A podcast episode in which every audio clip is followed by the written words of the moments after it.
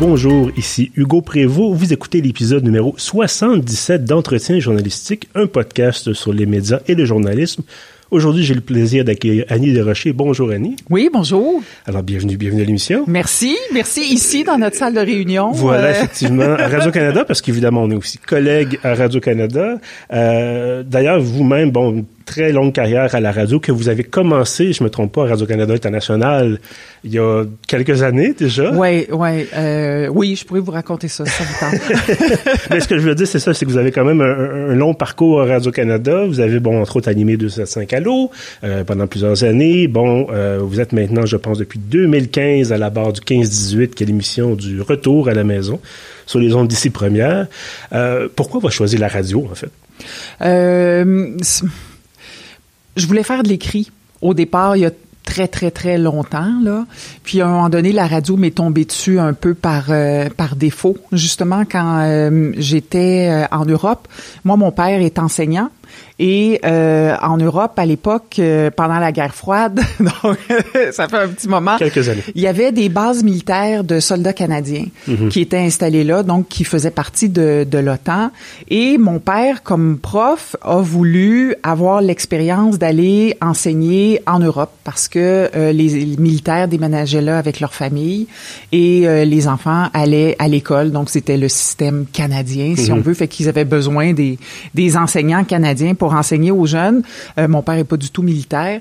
Donc, euh, à 18 ans, je suis déménagée là avec mes parents, mon frère, euh, dans une, base militaire. Nous, on vivait à l'extérieur, dans un, un, petit village de, de la campagne allemande.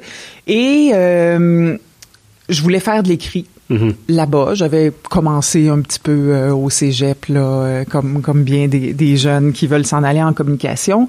Puis la seule possibilité qu'il y avait, c'était un, un, journal à l'intérieur de la, de la base canadienne là, qui fonctionnait avec des professionnels, mais aussi avec des bénévoles. Alors, je suis allée déposer mon CV là et ils m'ont jamais appelé. Bon. Jamais. Donc, donc là, il y avait aussi une radio euh, sur la base. Puis comme j'aimais ce, cette idée-là d'être en communication, le journalisme m'intéressait beaucoup, mais je me suis dit, bah, je vais aller du côté de la radio, mm -hmm. mais en étant un peu terrorisé, en sachant pas de quoi il en retournait.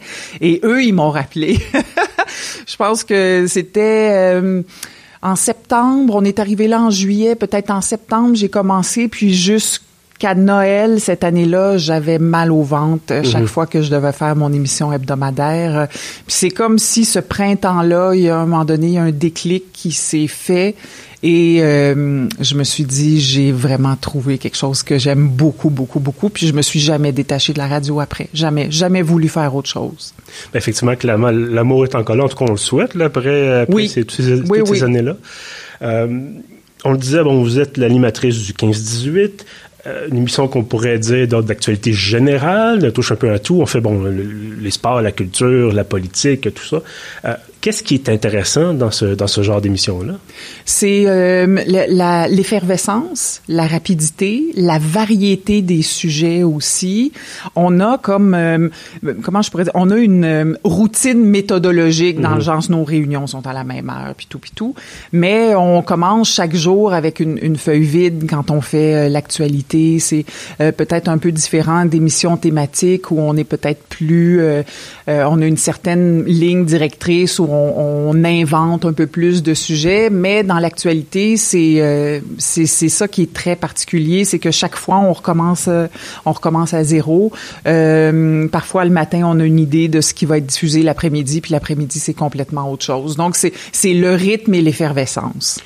Vous l'avez un peu mentionné, euh, une journée typique, ça ressemble à quoi? S'il y en a une évidemment, là, parce que ça bouge toujours. Enfin, on va démystifier le vieux le vieux mythe qui fait que euh, certaines personnes pensent que je travaille trois heures par jour.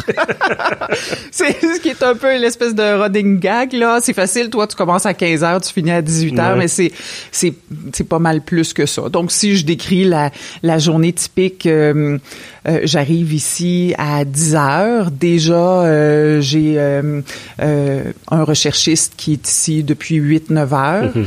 Ensuite, toute l'équipe, on se réunit d'ailleurs ici, dans, dans, cette salle, pour faire la réunion de production, donc à 10 heures. À ce moment-là, on est la réalisatrice, l'équipe de recherchistes, donc on en a trois qui travaillent au 15-18, nos deux reporters, les mhm. gars qui sont là sur le terrain, qui viennent à nos réunions de, de production, et on a aussi euh, Maya qui s'occupe des réseaux sociaux, site internet. Alors ça, c'est vraiment le moment de la journée où euh, on se retrouve, puis où on a, disons, une heure, une heure et quart pour jaser de ce qu'on veut mettre sur la table pour l'émission d'après-midi. Donc la réunion se termine vers, euh, quand ça va bien, 11 heures. Quand on a plus de discussions, 11h20, mais faut pas que mhm. ça se prolonge trop trop parce qu'ensuite, ça c'est le, c'est là où le, le recherchistes sont vraiment sur la glace, euh, vont faire des appels, vont débroussailler des sujets. Moi, à partir de ce moment-là, je vais faire des lectures sur euh, les sujets qu'on a retenus euh, en, en, réunion. Et euh, fait que là, c'est la préparation qui mhm. se construit. Recherchistes vont montrer des, des dossiers. Euh, moi, je, je, vais me renseigner sur les sujets. On est continuellement en échange aussi. Ah, il se passe ça. Tu vu ci, on change-tu le menu? Euh, je viens de parler à telle personne. C'est-tu l'invité qu'il nous faut? Quel angle on prend? Mhm. Euh, et toutes ces discussions-là se font jusqu'à 14h30 à peu près, où là, je descends en studio. Et, euh, et là, je retrouve l'autre équipe du 15-18, c'est-à-dire ceux qui sont euh, à l'antenne que mhm. le, les gens entendent, c'est-à-dire euh, Eve à la météo, Yves circulation, Martin Labrosse au sport, Catherine Richer à la, à la culture. Souvent, on se voit pas avant 14h30. Euh, c'est pour ça qu'il y a comme, je parle de mes deux équipes au fond. Et puis là, ben c'est l'émission qui commence avec en régie bien sûr la réalisatrice qui est là euh, et, et on fait l'émission jusqu'à 18h. Puis à 18 h moi, je je je m'attarde pas là ici. Mhm. On fait pas de post-mortem. Euh, on, on notre journée a déjà été assez pleine. Euh, par contre, le soir, euh, souvent, j'ai à, lire des livres ou à regarder des documentaires mhm. pour des sujets qu'on va faire le lendemain. Fait que c'est des, c'est ça, c'est, de, de longues journées passées à, à penser à ces trois heures là. J'imagine que c'est assez stressant, surtout qu'il peut arriver, bon, euh, par exemple, la réunion de production le matin, ou rentrant en à 15 heures, il se passe quelque chose de l'actualité, surprise, il arrive qu'il se passe quelque chose, on va ouais, ouais, ouais. Est-ce que, bon, par exemple, un invité se décommande ou soudainement, il faut absolument parler à telle personne? À la fin de la semaine, votre niveau de stress, ça ressemble à quoi? Ben, c'est sûr que c'est une émission qui est, qui est prenante, mais on, on on s'habitue à ça, puis c'est là que la force de l'équipe va, va beaucoup apaiser. Euh, puis Dieu sait qu'on en a traversé des affaires. Tu sais, la pandémie, là, mhm. le niveau de stress puis d'imprévisibilité et de changement dans les habitudes de travail était au plafond. Fait que ça, ça. Mais, mais ce que je veux dire, c'est que si un invité se présente pas, admettons qu'on attend, je sais pas, telle personne pour euh, notre grosse entrevue de 16h10, euh, moi, je connais la solidité de la réalisatrice. Mhm. euh, J'ai totalement confiance entre mes autres, avec, envers mes autres collègues autour de la table. L'équipe de recherche est solide. Je le sais qu'ils vont m'arriver avec un plan. autrement dit, il faut que, à un moment donné, quand on fait du direct, il faut qu'on prenne ce qui nous appartient, puis qu'on qu'on ait confiance en au professionnalisme des autres pour réussir à contrôler ce que nous autres on n'arrive plus à mhm. contrôler à un moment donné. Fait que ça, ça, ça fait du bien. Mais quand quand le char, quand il manque une roue au chariot pour toutes sortes de raisons c'est là où finalement on peut on peut être plus stressé puis euh, avoir cette espèce de fatigue mentale de toujours chercher à pallier ce qui marche pas dans l'émission. Mm-hmm. Comme pour nous, ben, je peux je peux le, ouvrir une porte là-dessus. La pandémie, ça a été ça n'a pas été l'idéal pour une émission comme la nôtre dans la je veux dire ça a été bien parce que les auditeurs était là en mhm. grand nombre. L'émission a connu euh, euh, un, gain dans, dans ses codes d'écoute à ce moment-là. Ça, ça a été payant. Mais ce que je veux dire, c'est que dans la, la, la, façon de travailler, ça profitait pas du tout à une émission comme la nôtre. Juste le fait d'avoir l'équipe de recherche complète en télétravail. Mhm c'était d'une complexité. On perdait toutes les discussions informelles qu'on a au fil de la journée pour construire un sujet, changer les angles. Euh, et, et ça, ça, ça, a beaucoup affecté l'équipe qui devait rester en place. Tant ceux qui sont en télétravail parce qu'ils connaissent le rythme qu'on avait, Euh, c'est pour ça qu'assez rapidement, on a eu des discussions avec les patrons pour voir, OK, comment on peut rapatrier ça. Et qu'on a perdu des joueurs au combat qui se sont épuisés à, à essayer de faire fonctionner ça, alors que, tandis que pour d'autres émissions, c'était travail à distance a comme vraiment révolutionné la façon de faire. Pour nous, ça, c'était très difficile. Oui, ben effectivement, l'actualité de tous les jours, euh, bon, je donne un exemple du, web où moi je travaille. Effectivement, ça a été, on a eu des gens en télétravail. Euh, puis à un moment donné, je sais que pour les, les, les, les, chefs de pupitre, par exemple, ça a été plus compliqué de gérer les gens qui étaient en télétravail avec des nouvelles de dernière heure, avec des mm-hmm. outils des fois qui fonctionnaient moins bien, des gens à la maison qui n'ont pas nécessairement une bonne connexion Internet ou un bon ordinateur. Exact.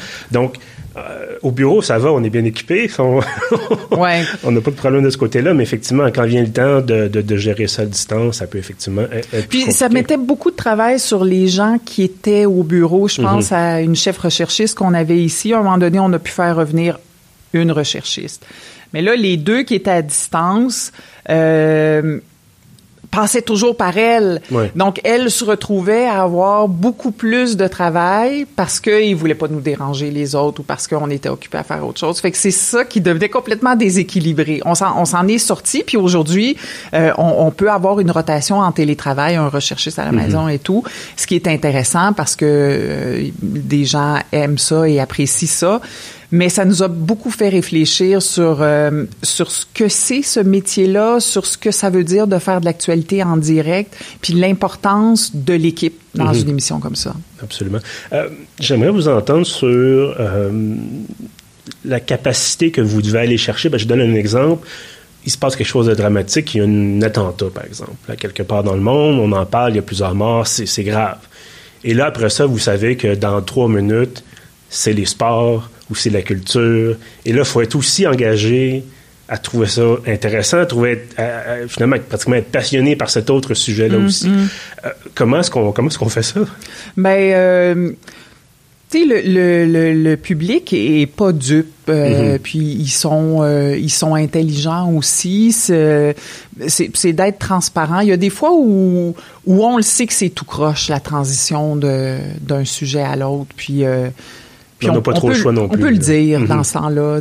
On, on peut jouer, on peut jouer franc jeu, mais euh, mais mon rôle aussi, c'est d'accompagner les gens comme tu sais en, en, fin d'après-midi, début de soirée. Donc euh, toute cette question d'équilibre est vraiment au cœur de, de nos réflexions dans le sens euh, OK, qu'est-ce qu'on a comme, comme sujet, comme variété de sujets, mhm. variété dans le ton aussi? Puis, tu sais, pour les gens qui font de l'actualité, je pense que ça soit à l'écrit ou à la radio, il, y a eu cette fatigue COVID aussi qu'on a beaucoup senti de la part des, des auditeurs à un moment donné, tu sais, comme parlez-nous d'autres choses. je me souviens une fois, on a reçu euh, la docteure Cécile Tremblay, qu'on avait fait, je sais pas combien de fois sur des sujets COVID, et à un mhm. moment donné, on l'a reçu pour complètement autre chose. Puis même un auditeur qui nous a écrit en nous disant, euh, ah, c'est la première fois qu'on entend docteur Tremblay nous parler d'autre chose avec un, bel humour. Mhm. Mais euh, mais mais l'équilibre à aller chercher est important. Puis dans la vie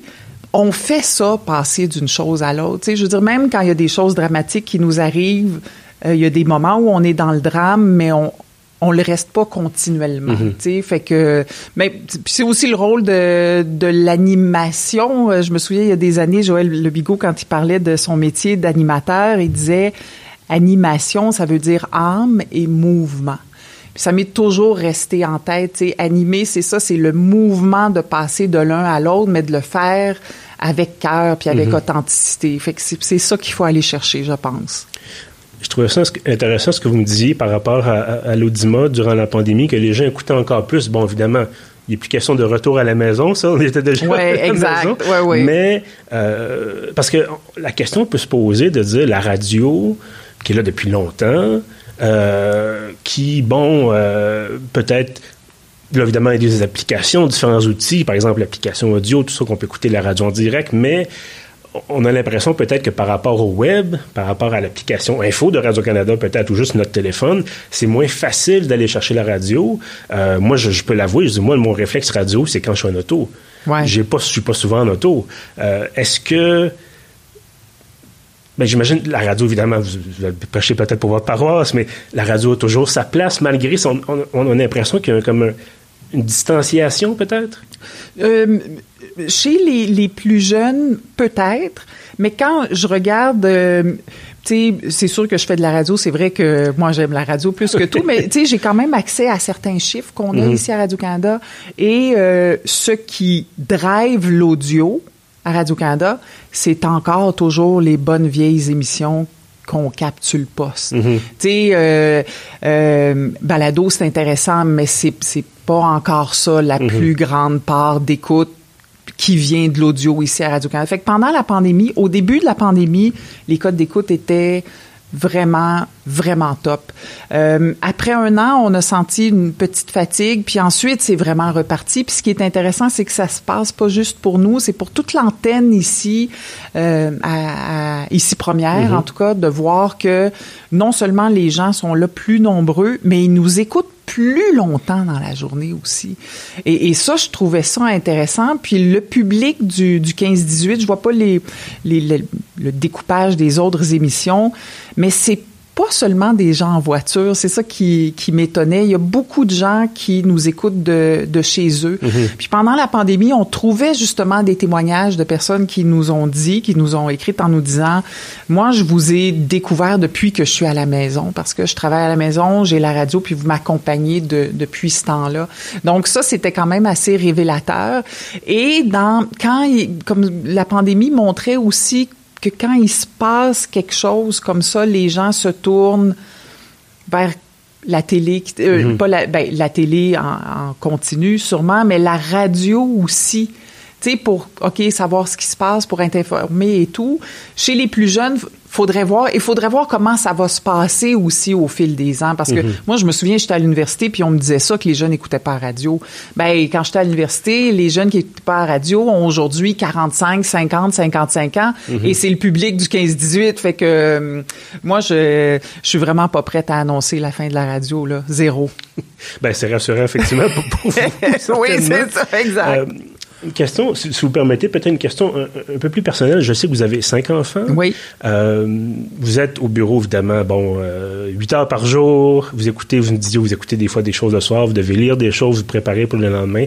Comment est-ce qu'on gère une famille de, de cinq enfants euh, quand on a ce job-là qui est aussi demandant? Bien, euh, ça a toujours fait partie de ma vie dans un mhm. sens. Les enfants, je les ai eus les uns après les autres. Là aujourd'hui, mon plus vieux euh, début vingtaine, donc c'est plus comme euh, si j'en avais quand j'en avais disons quatre en bas de six ans. Là, mhm. tu sais. Euh, mais ça, ça fait partie de cette vie-là. ces enfants-là ont aussi un père qui continue à être impliqué dans leur vie, même même si on n'est plus ensemble. Mhm. Ça, ça, tu sais, c'est c'est faut que ça soit comme ça là, mais mais euh, oui, pour moi, je, sais, je vois pas d'autre façon de vivre parce que c'est un peu la vie que, que je me suis donnée dans un sens. Puis quand je suis au travail, je suis euh, totalement au travail. Tu sais, je mhm. me souviens d'anecdotes où euh, tu fais une entrevue avec un ministre, puis euh, mon fils me texte, hey, où ma carte opus, tu sais? Deux réalités différentes. Oui, c'est ça. Puis eux aussi, je veux dire, ils, vivent avec ça. Mhm. donc ça fait partie de, de leur vie aussi. Mais tu sais, probablement que ça veut dire être organisé. Probablement mhm. que ça veut dire qu'il y a certaines affaires que je fais moins bien aussi.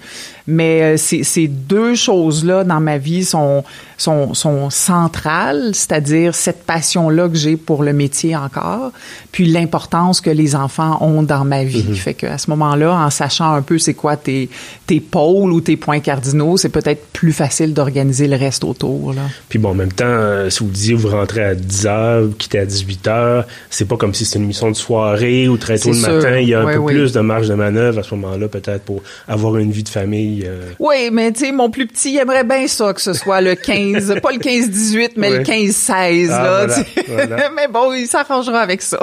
ben, euh, c'est ça, ça fait partie, c'est un choix que vous avez fait. Oui, exact. Euh, à un moment donné, euh, c'est ça. Si, ça fonctionne pour vous, ben puis ça fonctionne en général, pourquoi changer quelque chose qui fonctionne? Oui, tout à fait. Puis moi, c'est ce que je dis surtout aux, jeunes femmes qui ont envie de le, envie de le faire, puis maintenant aux, jeunes hommes aussi. Je veux dire, ben oui, ça ça, ça se peut. Puis pour mhm. moi, c'est une grande fierté de, de faire partie d'une société où collectivement, on s'est dit, ben c'est possible que des gens puissent suivre leur aspiration, c'est-à-dire avoir des enfants, mais aussi se déployer dans un métier qu'ils aiment. Ça fait, comme on disait tout à l'heure, sept ans maintenant, vous êtes à la barre du 15-18.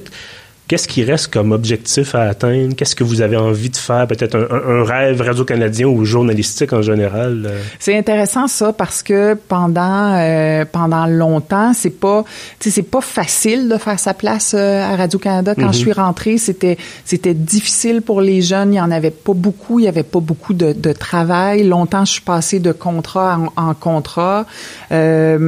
souvent aussi, on est allé chercher des gens de l'extérieur pour mhm. animer des émissions, tandis que euh, ça, c'est une autre belle marque de confiance des patrons d'avoir d'avoir choisi la personne qui venait de l'écurie, autrement mhm. dit, pour prendre une émission comme, comme le 15-18. Fait que pendant longtemps, ma carrière était un peu de dire, euh, OK, qu'est-ce que je veux, où est-ce que je veux être? Maintenant que je suis à cette émission-là, que, que j'adore, je suis en train de me demander, puis où je suis rendue dans ma vie aussi, si le prochain défi, c'est pas peut-être celui de durer.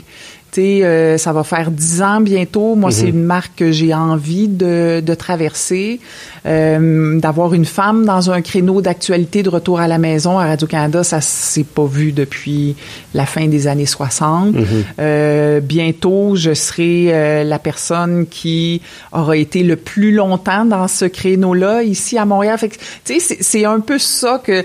Puis, au fond, je me dis pourquoi? C'est ridicule, mais dans un sens, j'ai comme cet appel-là maintenant de dire ok ben euh, tu sais nos métiers moi je je le vois pas comme un sprint même si des fois je l'ai vu comme ça mais voyons-le peut-être un peu comme un marathon mm-hmm. cette idée là de, de finir la course me, me plaît aussi sinon pratico-pratique euh, J'aimerais en refaire un, balado. Euh, j'en ai fait un sur l'histoire de mon grand-père puis l'abbé James euh, il, y a, il y a quelques années c'est quelque chose que j'ai adoré parce que ça m'a permis de me plonger dans un seul sujet pendant plusieurs mois, ce que je fais jamais euh, tous les jours. Euh, mais pour ça, il faut avoir l'idée. Puis là, là, je l'ai pas encore, mais ça, c'est des... Donc, autrement dit, d'avoir du temps pour explorer des sujets plus longs, c'est peut-être quelque chose que j'ai le goût encore. Annie Desrochers, animatrice du 15-18 sur Ici Première, merci beaucoup d'avoir été là aujourd'hui. Merci beaucoup, merci bien. Et à ceux qui nous écoutent, évidemment, merci d'être fidèles au rendez-vous. Avant de vous laisser, je vous invite à vous abonner à l'infolette de pieuf.ca. Vous allez sur le site, dans la colonne de droite, vous avez un formulaire à remplir en quelques secondes et ça vous donne accès à tous les contenus euh, le samedi matin. Et bien entendu, si vous voulez rattraper les autres épisodes d'entretien journalistique, il y en a 76 autres. Éventuellement, on va arriver à 100 et ça va être quelque chose. Euh, en attendant, voilà, vous trouvez tout ça sur pieuf.ca, sur Spotify, sur Google Podcast, sur Apple Podcast et sur notre hébergeur Balado Québec. Sur ça, je vous dis merci et à bientôt.